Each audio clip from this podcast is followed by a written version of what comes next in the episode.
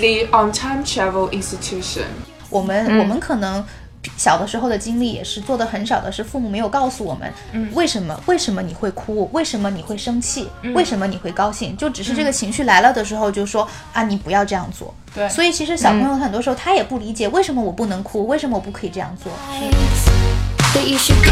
Oh, oh, oh, oh. Come in misery where you can see. 个人觉得就是呃，幼教老师、早教老师是非常重要的角色。嗯，这个包括其实这个，我觉得中美之间都有类似的一个怎么说呢？对这个角色的呃不够那么重视吧。呃，可能很多人就觉得啊，我就是可能一个呃托儿所啊，所谓的啊就是 daycare，对吧？对我就是小孩去是，你主要照顾我的生理需求，是对吧？他就觉得你给我喂饱吃呢，换尿片就可以了。但是其实对这个过程当中是是有很多东西同时存在的。 If I told the truth, I would always be free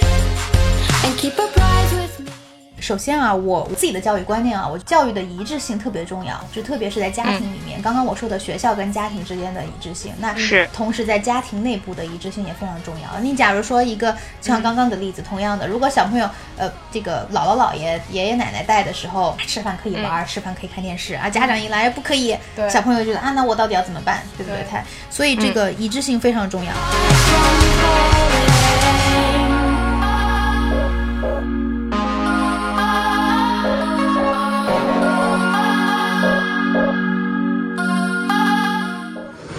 您正在收听的是无时差研究所。对，就是像在家里玩的话，我觉得大家可能都会比较放心一点。但是有时候出去，我也见过在街上，就有些家长就是给小孩身上拴一个那个链子，然后他们就在就跑，然后他们就可以随时掌控拉住他。你觉得这个就是对小孩的那个心理上会不会有造成影响？因为我我在街上看到的时候，我会觉得说有点尴尬，就觉得、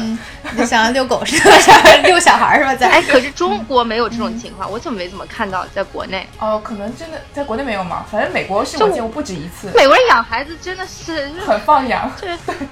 但他们像养狗也像养孩子一样，所以我这个模糊不清的界而 且限，孩子跟狗一起长大的，对对，对对对对，这个确实是，很多时候他可以一孩起遛是狗吧？狗狗比孩子还要在他家待的时间还要长呢。对，这个可能我觉得是这个真的是家庭自己的选择吧。我见过那种就可能有一个妈妈带三个小孩的，她可能会有一个背在身上的，哦对然后有有两个有一个小孩会牵牵在手上，然后是另一个小孩可能稍微大一点了，他会嗯自己走了，他就会让他自己在前面走。嗯，嗯，然后、啊呃，对，然后就是有不同的方式，还有的就是他们有那种像呃双双人的那个婴儿车， 对对有有对他可能会有一个，呃我之前接过一个呃小朋友，他们家其实。呃，一对双胞胎和一个大一点一个哥哥，嗯对，所以那嗯他妈妈推的时候呢，就是双胞胎坐那个婴儿车，那哥哥呢就是站在那个婴儿车后面有一个踏板，啊，啊他可以站在那儿，然后或者哥哥就是呃牵着妈妈的手这样子，嗯对，嗯，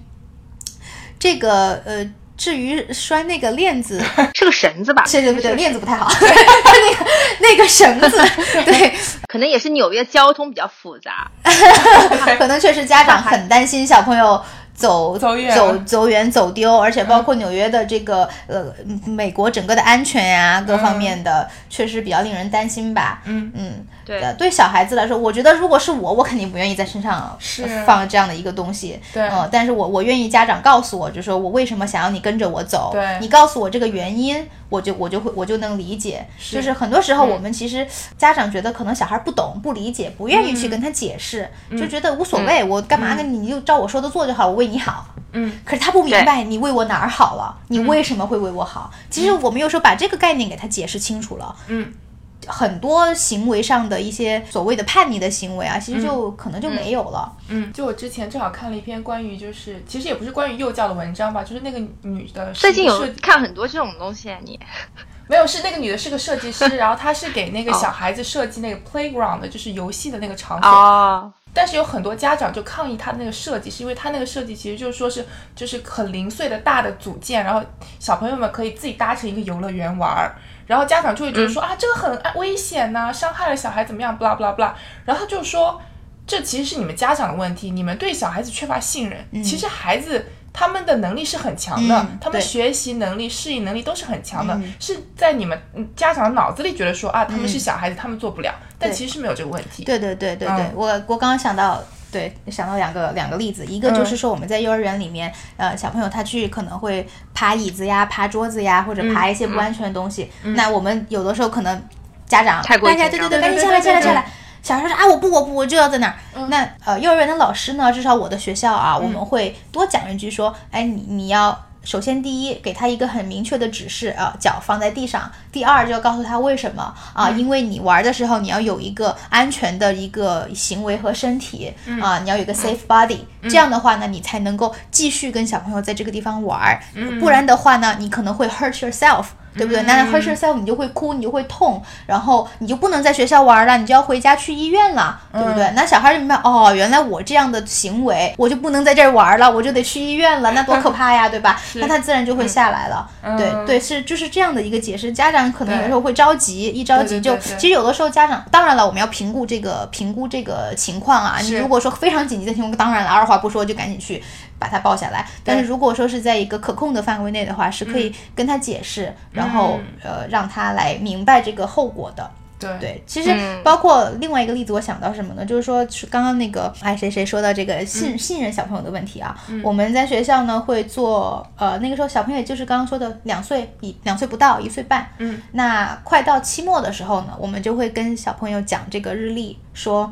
哎，你看我们还有几天。就要到 home day 了、嗯啊，我们就不来学校了。那每天早上做这个晨会呢，就会擦掉一个格子，擦掉一个格子，嗯然后就会告，就会就其实这个过程是在帮助他建立一个情绪的疏这个疏导方式吧，就嗯给他做心理上的准备，就告诉他啊，你还有多少天不来学校，你在家里是可以的，这段时间你会干嘛？对，不嗯会像说啊，突然有一天啊，你明天不用来学校了啊，为什么？小孩就我我很想我想念我的朋友，为什么不能见他们了？是对，那当我跟家长聊到这个事情的时候呢，一个中国家长啊，他就说、啊，小孩懂吗？他这么小，一岁多，讲这个他懂吗？他不懂吧？干嘛要跟他讲这个？就觉得我们在浪费时间讲这个。嗯其实小朋友他是懂的，他可能不明白你的词是在说什么意思，呃日历、calendar 什么东西几天几，但是他能看到你在画勾勾叉叉啊，我们每天都在插一个叉叉，每天都告诉我。然后，而且其实小朋友的语言学习能力也是非常的迅速的，他、我们每一个。用词解释，他都是在不断的调整他自己的认知和这个语言上的的行为，所以，嗯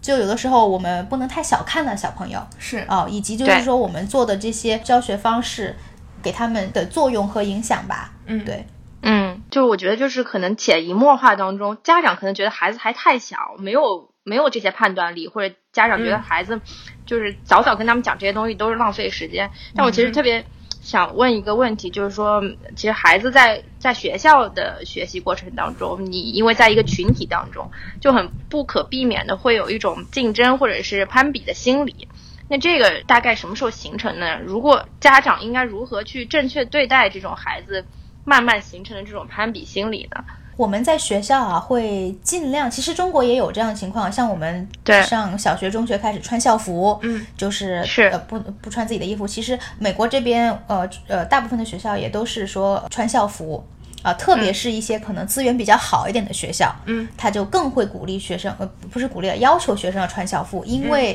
学生家里条件太好了，他对可能会有对吧？可能会从衣服上的牌子各种各样的，或者你如果不穿校服，你也要穿没有任何 logo、没有任何品牌的这个展现的衣服，完全就是 plain 的这种衣服。嗯对，这就是一个措施，学校帮助他们去避免这种攀比的情况出现。那每个小孩都是一样的。嗯，对，这是一个方式。然后第二个呢，我们会做的就是说，在游戏的设计当中，我们也不会去涉及到好像啊呃谁赢啊谁输啊这样的。嗯嗯，对，是就是就尽量避免吧，就是说，嗯会我们是一个一一起去做这个游戏，然后我们一起赢得了这么多的分数，我们一起共同完成十分啊，我们大家都一起啊，非常开心，大家都做得很好，每个人都有、都有努力，对。然后对如果是一定碰到一些输赢的情况呢，我之前是碰巧在帮一个学校一个自闭症的干预中心设计一个课程，然后、那我们会用讲故事的，叫这个叫做社交故事啊、这个方式，那就告诉他说，哎，其实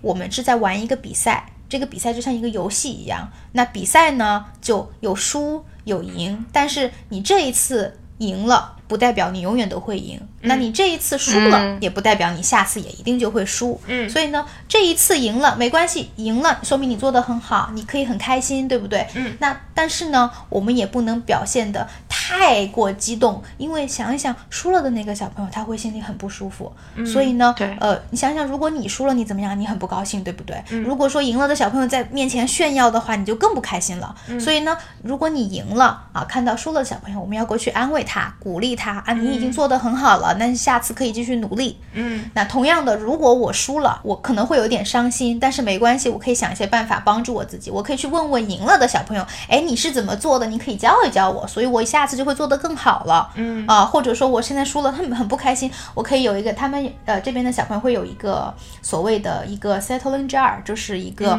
让自己情绪稳定下来的一个小瓶子。嗯那这个瓶子是他们自己做的，那这个瓶子里面呢，可首先它是一个五颜六色的，它有就是他们那种食食物性安全的颜料，嗯那然后里面会有他自己选择喜欢的一些 bling bling 的小东西呀、嗯会有一些小球啊、小小的那种玩具啊，在那个里面，然后会有闪闪的那些呃亮片呀、什么的。嗯那这个瓶子摇一摇呢，这东西会到处浮，那他就看着这些东西沉静下来，他自己的心情也就平静了。对，哦我们会在小朋友的呃午休的时候会用到这个东西，帮助他去呃平静下来，也会也会在小朋友比如说情绪有点激动的时候，会告诉他你现在可以去拿你你的这个瓶子，然后嗯它可以帮助你平静下来。其实这些都是在告诉他们怎么去处理这些。所以碰到呃攀比的话，我觉得更多的小朋友可能就是。一旦他们开始有这个输赢的这个概念的时候，他可能就会啊很想要嗯赢，所以就是告诉他赢。当然了，我们谁任何人都是想要做的更好，对不对？想要赢，但是嗯对呃，赢了的正确的表现是怎么样，然后输了也不也不用。我们中国的教育老师输了不要气馁，不要气馁。嗯但是什么叫气馁呀、呃，不知道啊、就是就是就是就是说我们输了，你是你你肯定会伤心难过，对，但是这也呢是。正常的。对，这也是正常的。那你伤心难过之后，怎么样可以帮到你呢？怎么样可以让你下次赢呢？做得更好呢？对那你可以去问人家讨讨经验。嗯嗯嗯，对，而且中国家长有的时候过于紧张。呃，嗯我记得就是经常有家长在帮孩子做那种课外作业，然后一嗯定要做到全班第一这种，然后家里就小朋友要做一个什么 presentation，然后嗯全家出动，就就要做特别 fancy 那种，就害嗯怕孩子的这个自尊心或者是拿不到第一这个嗯呃心态就崩崩塌了。所以其实是不是中国家长有的时候也过于紧张了？呃，确实有这个情况啊。就是家长应该怎么做？我觉得吧，首先就是，当然这个有我们文化的原因，包括学校学校的这个整体氛围的原因啦。是嗯，对还有就是我们。中国的小孩都是啊，嗯这个一考定终身呀，所以嗯对那个那些成绩得第一非常的、非常的重视。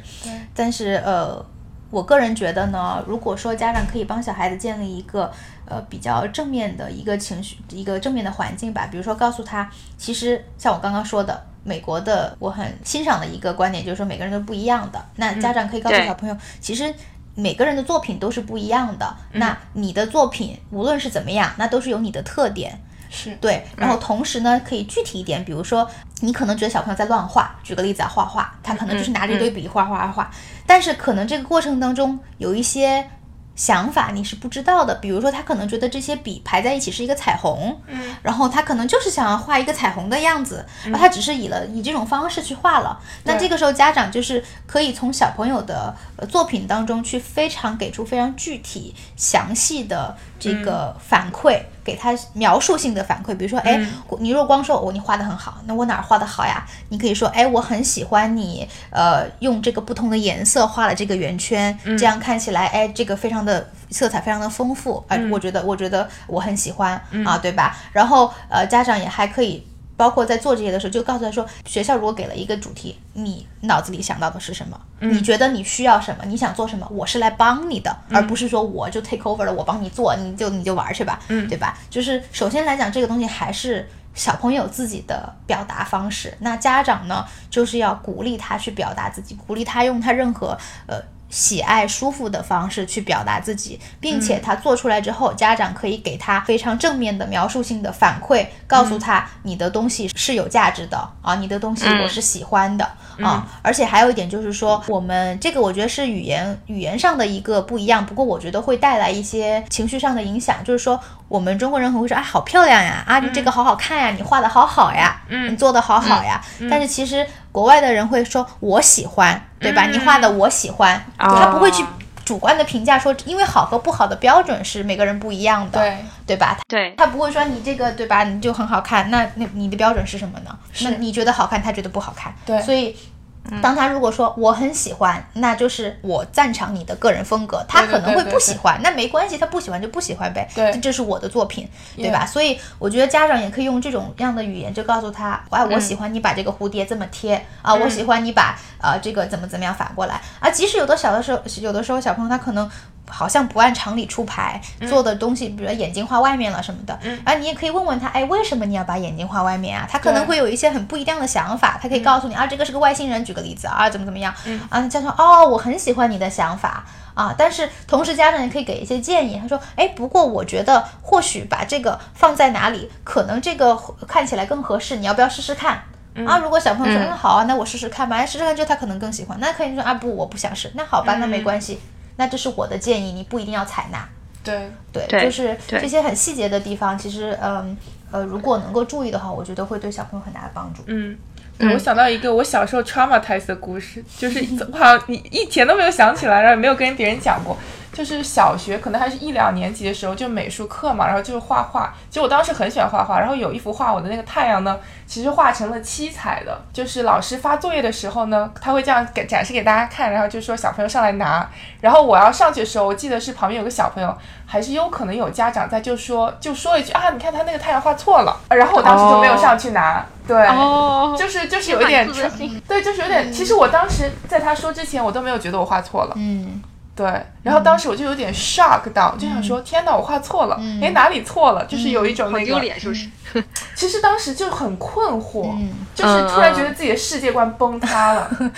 就是你知道，我当嗯时我可能你知道，其实你看太阳的时候，或者说你其实是看它折射的光，嗯，它其实是有五彩的。但我现在是一个成年人的角度来回忆我当时为什么画这幅画，对，但是那个小孩的那个时候，就是你的认知和被别人告诉你什么是对、什么是错的时候有冲突的时候，你一下子其实很难去适应。对，对，所以我就想说，其实家长在教育小孩的时候，就是不应该就是说你帮他定义说，哎，这是对的，这是错的，对吧？嗯而只是说是去理解他是怎么看这个世界的。嗯那么对，就如果非有原则性问题。对啊，对原则性的对错误，那肯定是要正指正他的。对但别的话其实就不是对有什么影响。对，对我觉得这一点家长也可以，其实跟老师多沟通沟通。像在学校里面可以问问，比如说，其实我觉得啊，我们中国就是这是一个文化上的问题，包括我们啊留学生好像不太爱在课堂上问问题呀、是其实对因为我们就是老师的角色是一个非常好像权威性的角色啊，他讲的都是对的，我们说都是错的。嗯对啊，就是如果说的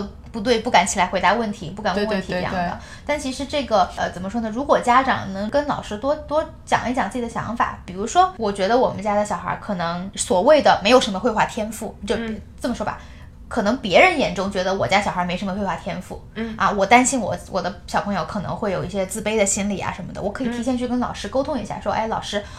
这一次的这个，比如说艺术课或者美术课，嗯嗯啊，嗯可不可以就是每个小朋友的话啊、你都给予他们不一样的这个就是正面的评价啊是？可不可以邀请每个小朋友上来都说一说自己画这个东西的想法，自己做做这对个对想法？对这样的话，其实老师他能感受到哦，呃，我我可以怎么样做去更好的去鼓励嗯每个人去尊重每个人不一样的地方，嗯对他也可以感受到可、啊可能。这个小朋友他可能会有一些，你可以这个家长可以跟老师沟通一下啊，我家小孩可能会经常有一些别的小朋友会有一些这样的说法呀，那嗯希望老师可以在这方面能够帮助一下呀，对，嗯就是这样的沟通的话，其实会促进大家的这个教育理念的一致吧，对，小朋友也不嗯会觉得非常的困惑，是，不过说到留学生问问题的这个问题，我想说，其实在国内读书这么多年，我从来我没有什么印象，就是说你回答问题回答错了有什么积极的反馈，嗯，就是你其实你这个是被压抑掉了，对不对？嗯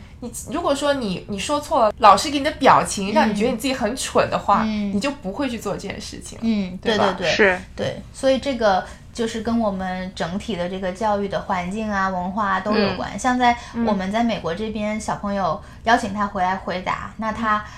即使答错了，我们会说 nice try，、对不对？嗯会你会首先要你要认可他的努力，对他是就 thank you for trying。对嗯对他 make effort 了，我们会跟他说，你再想一想，我们不会说那个不对，哎，那个错了。呃，他如果回答错了，说 very close，对不对？对你你你，或者是你你 nice try，但是就算差十万八千对里，对，也是 对，也是 nice try，对不对？然后你这个你再想一想，然后会给他一些小提示呀，对啊，再想一想，然后会说，哎，想一想什么什么什么什么。那他如果是再答对，说，哎，就是。excellent 怎么怎么样，awesome，well done，对不对？对嗯就是这种反馈从，他就会觉得哦，我不管答错还是答对，我只嗯要努力去认真想了，我不是在就是 make nonsense，我我对老师就会 appreciate 嗯我的、我的工作，对，是，对，而且中国学校的教育设会设计一种竞争的机制，就是经常会评出一二三名，然后嗯第一名有很多小红花这种，对吧？嗯然后包括对对对往上长大了之后，每次考试大家都要排名，所以我其实觉得这种潜在的这种竞争压力对于孩子来说还是挺残酷的。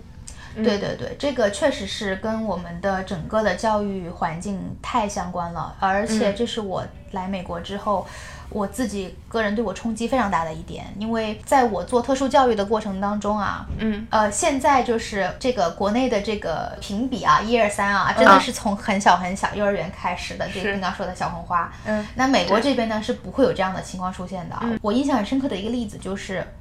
呃，我在做特殊教育的这块儿呢，国内的一个一个干一个干预中心呢啊，嗯他们的老师、他们是会采用这个我们所谓的应用行为分析的这种方式来嗯干预自闭症，这是一个目前非常非常 popular 非常火的一个方式。嗯，但它其实适不适合国内的情况呢？嗯，举个例子啊，就是老师他会有一个小白板，嗯然后呢上面可能有每个小朋友的头像，他就会在那个格子里面画勾勾。如果小朋友做到老师的要求，他就会画打勾勾。嗯，那可能哎，我看到呃 A 小朋友做的很好，给你一个勾勾；我看到 B 小朋友有举手，给你一个勾勾。嗯然后一节课就是。可能百分之七十的时间在画这个勾勾，嗯讲两句就要、就要啊评论一下啊，我给你一个勾勾。然后当这个白板满了，如果满了，那就那就最好。满了呢，那所有小朋友一起，你们可以玩玩玩玩具。嗯如果到这个课程结束的时候，嗯，没有满，这个老师就会拿这个板子上来，来大家一起数一数啊！A 小朋友拿了几个勾勾呀？B 小朋友拿了几个勾勾呀？啊，数完之后，你看啊，A 小朋友拿了最多的勾勾，他可以玩十玩那个十分钟的玩具啊。B 小朋友没有这么多勾勾，那没有办法，你不能玩。那小朋友就看着那个小朋友过去玩，就是这是让我觉得非常不舒服的一点。是想想我们如果是就跟我们中学成绩单贴在那个对打打字报大上公或打告打印，对对对对，那对吧？别人就会评论啊，为什么？其实这个是完全没有必要的。所以像是在呃，我不知道国内的大学是怎么样啊，就是像美国的大学，你的成绩完全都是隐私的嘛，对不对？你的是成绩只有自己知道，教师教教授也不会知道，同学也对不会知道，也没有人去问你，嗯对吧？就是我这个这个就是在国内就是都是公开的，所以这一是点是让我我觉得冲击非常大的地方，也是不一样的地嗯方。但同时我我个人是更认可呃呃美国的这种方式的，你可以给每个人一个个人的东西，对吧？可以每个人有一个小板儿，嗯你可以每个人给他自己勾勾。那完了之后，我们就看，哎，你今天满了，那你可以怎么样？你可以你自己跟你你自己比，对对对，自己跟自己对比，你没有必要说我要大家一起看，嗯是对吧？对嗯，对对是对对，但对国内很普遍呢、就贴在嗯大就是大公布栏呐、对，有一次很极端，我小学的时候还有就是考完试，然后每个人报自己的分数，从最高分开始报，然后从一个在黑板上全班这样一个个名字对往下写，对嗯但老师还点评看。这一名跟这一名，比如说第二名跟第三名之间就差了很多分，就是还要对对对点对评。对。天哪！对我以前有这样的经非常悲惨的经历，自对从而特别是自从我高中开始成绩下滑的时候，就从以前可能哎一张纸上都从上面往下找自己的名字是，从后来从下面往上找找自己的名字，会心理压力非常大，非常大。 对对，所以这个对，今天对成可能年这人的还影是响都这么大，嗯，嗯，这可能还是跟中国整体环境有关，就像我们刚刚说了很多。不过说到教育孩子问题，还有另外一个重要的方向，就是呃，我们到底要不要不分男女的教育孩子？ 呃，是不是应该嗯、小女孩就要往小女孩的那个方向养，然后小男孩就应该往小男孩的那个方向养呢？这个啊其实涉及到我以以前的一些社会学的一点背景和知识吧。嗯嗯，其实我们现在很多认知觉得好像啊，粉红色就是女孩的颜色呀，蓝对色就是哎男孩的对颜色呀。对其实这个也对是一个社会化的一个结果吧。嗯对，嗯然后就是是就是我们人在这个社会当中给他给他下了这么一个定义，嗯符号。那对，给它给它给了它一个符号，对、嗯那所以呢，颜色本身是没有性别之分的，对不对？任何颜色它这都是中性的，是、所以是这个社会的环境的关系。嗯那说到小朋友呢，我是不会给小朋友去告诉他，呃，女孩就应该玩什么样的玩具，或者嗯嗯呃，应该选什么样的颜色。嗯，呃，我觉得给他不同的选择，他可以去有更多的这个呃探索，有更多的创新，有更多的想法，他可以去自己去了解啊，我喜欢喜不喜欢这样东西。嗯嗯，那所以我觉得这个呢，其实因为也涉及到现在啊，因为我们的包括这个认知啊，我们的科学技术的发展呀、医疗的发展呀、其实很多人对自己的这个性别的认知，其实是跟自己本身的出生的性别是不一样的。嗯那这个嗯讨论也越来越多。那我觉得，呃，如果说能够给小朋友这样的机会去接触，他可能会呃对自己的性别认知有更多的探索吧，有更多的自我的嗯思考吧。对，我觉得这是一个非常好的机会。嗯啊，那所以就是谁说小男孩不可以玩这个芭比呢？谁说小女孩不可以玩汽车呢？对吧？是其实其实都可以的，而且这个可能这个小孩儿这个小女孩可能玩火车玩汽车，她长大以后对这个结构对吧非常感兴趣，可能就去。呃，做结构工程了呢，对吧？对嗯就就是就是、呃，非常夸张啊，但是就是呃，我觉得是给小朋友更多的 exposure 啊，更多的选择，但这还是有一个社会观念需要去突破，嗯是就是中国家长对于就是跨性别的这种认识，他们会觉得说小男孩玩这东西怎么娘娘的或者怎么样，嗯他们可对对能自己内心或者感情上没有办法接受，对对？吧？然后就，但是也也有很多那个妈妈从小把小男孩打扮得很小女孩，嗯，这个也也是也这是可很能奇是妈妈怪的嘛问题。对，所以我觉得说，呃，家长吧，还是回到之前的那个概念，就是说，尽量不要把小孩子当成自己的财产啊，或者自己的私呃啊所所属物呀、自己的嗯私有物品啊、这样的。嗯就是对我给孩子提供我能提供的，那剩下的其实任何的他关于他的是他自己去独立探索出来的，是对，而不是说嗯我帮他下一个定义这样对子。，是就从是小孩子开始就要让他自己做选择。嗯，但我嗯觉得就是关于这个呃性别中性这个问题，就是其实很看大环境。就算比如说嗯我是家长，我的小孩我让他选什么都选什么，但他一走到街上，如果别人指指点点，他可能也没有办法忠于自己喜欢的东西，对对对嗯对？嗯吧？你说一个对小男孩就是想穿裙子，那那邻里街坊不都得嘲笑他？对对，是对确啊，实，所以还是有个我社会环境的问题。对对对对对嗯的，所以刚刚讲了那么多啊，就是说我们其实有有一点侧重于就是比较中美的差异嘛，然后好像听下来大多都是中国不太好，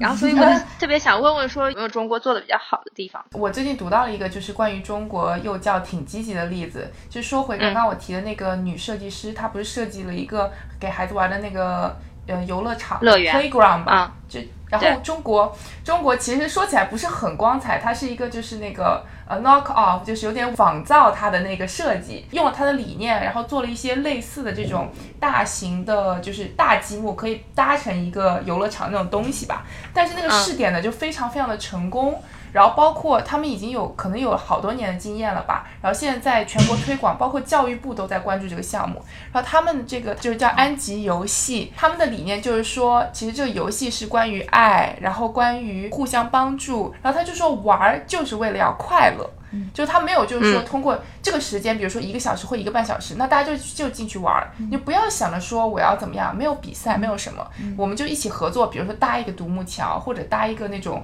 拱门之类的都可以。然后玩完这个游戏以后呢，所有的小朋友一起把那些东西归位。其实这是一个很早期的，就是说嗯步入社会团队啊，包括怎么样与人相处，怎么样合作的一个嗯挺好的一个这个试验吧，反正很成功。而他们这次还反过来在美国的那个某一个州的幼儿园建了一个，其实就是挺好笑的一个美国的观念。嗯，在对嗯中国能够普遍的实施，因为我们有非常多的小孩子，然后其实国内家长对幼教非常关注嘛，他们也愿意去尝试不一样的方式，嗯。然后成功了以后呢，现在在向全世界推广，嗯我觉，得这个很有意思，因为安吉游戏对确实很火，嗯我们也在讨论这个问题。其实，对，就像你说的，它一开始还是以一个美国的西方的观念，对，它从这个地方去啊发展的。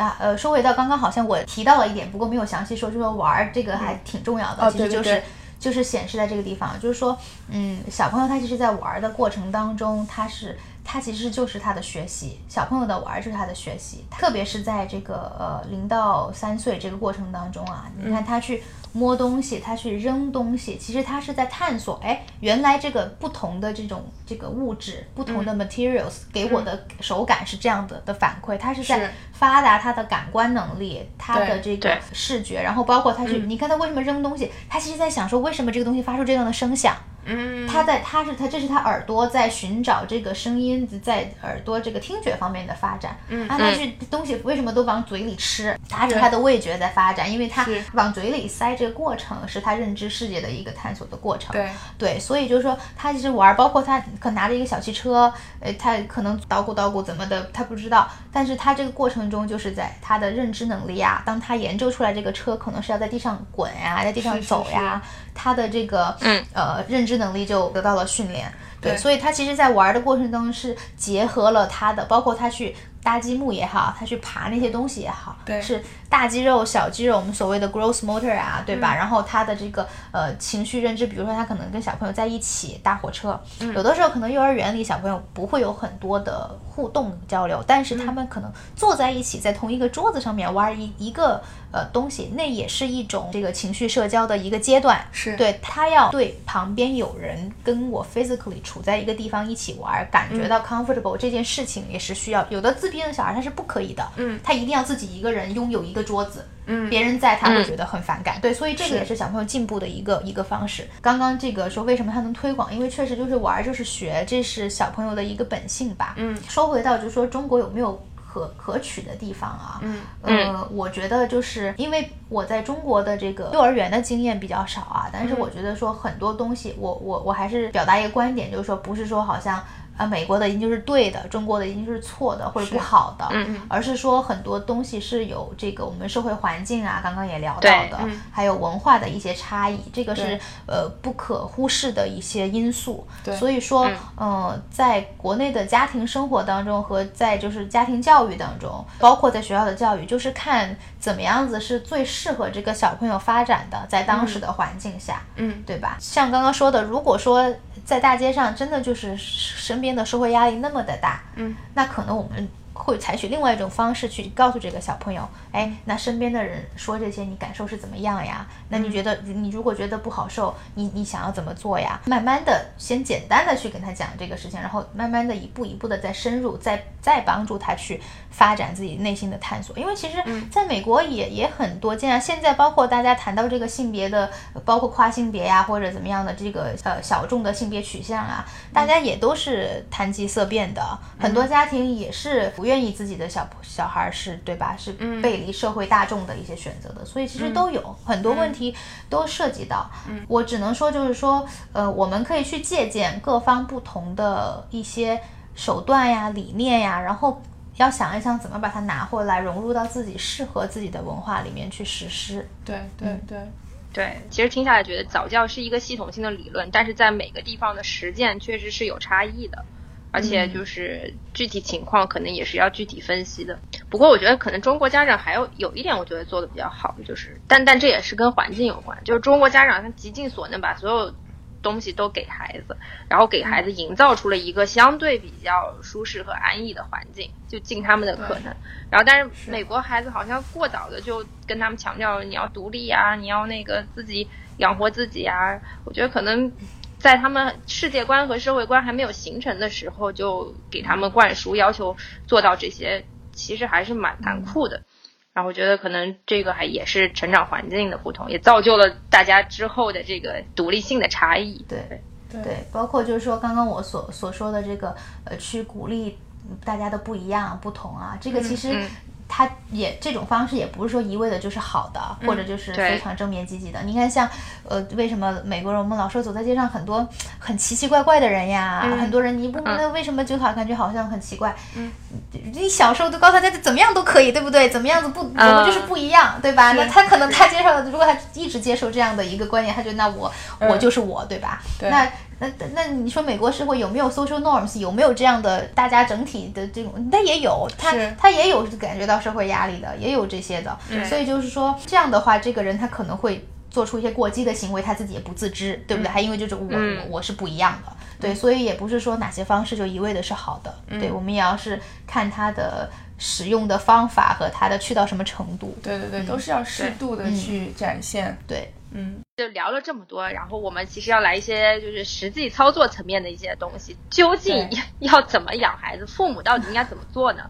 有没有一个什么方法论可以告诉大家？我自己觉得啊我的经验非常有效的一个一个概念叫做正向教育吧，positive parenting、那就是说，我们有的时候哈、看到小孩做某一些行为，嗯、你不想他做，嗯，那我们第一个反应肯定是不要做什么。嗯，对不对？嗯，英语里面也是 no 什么什么一个动词。嗯，那其实，在小孩子他的那个，在他形成语言的这个早期的概念里面，嗯，这样的一个句子是在强调那个动词，所以是在强调你不想让他做的那件事情。哦，你跟他说，你比如说在教我们在教室里面呃走动、跑动，或者在房间里面跑，你跟他说、你不要跑，嗯他听到都是跑跑 跑，他一直就听到这个词跑，他就会一直跑、一直跑。嗯对，所以说我们会用一些什么样的行为？就是你要告诉他你想让他做什么，你跟他说。嗯哎，在房间里我们要走路，你要用走啊的。我们在学校里就会说要用 use your walking feet，对不对？嗯然后呢，包括他可能去爬台阶，你跟他说，哎，你不要爬，他就是啊，你就往上爬爬爬。爬对、嗯你跟他说脚放地上，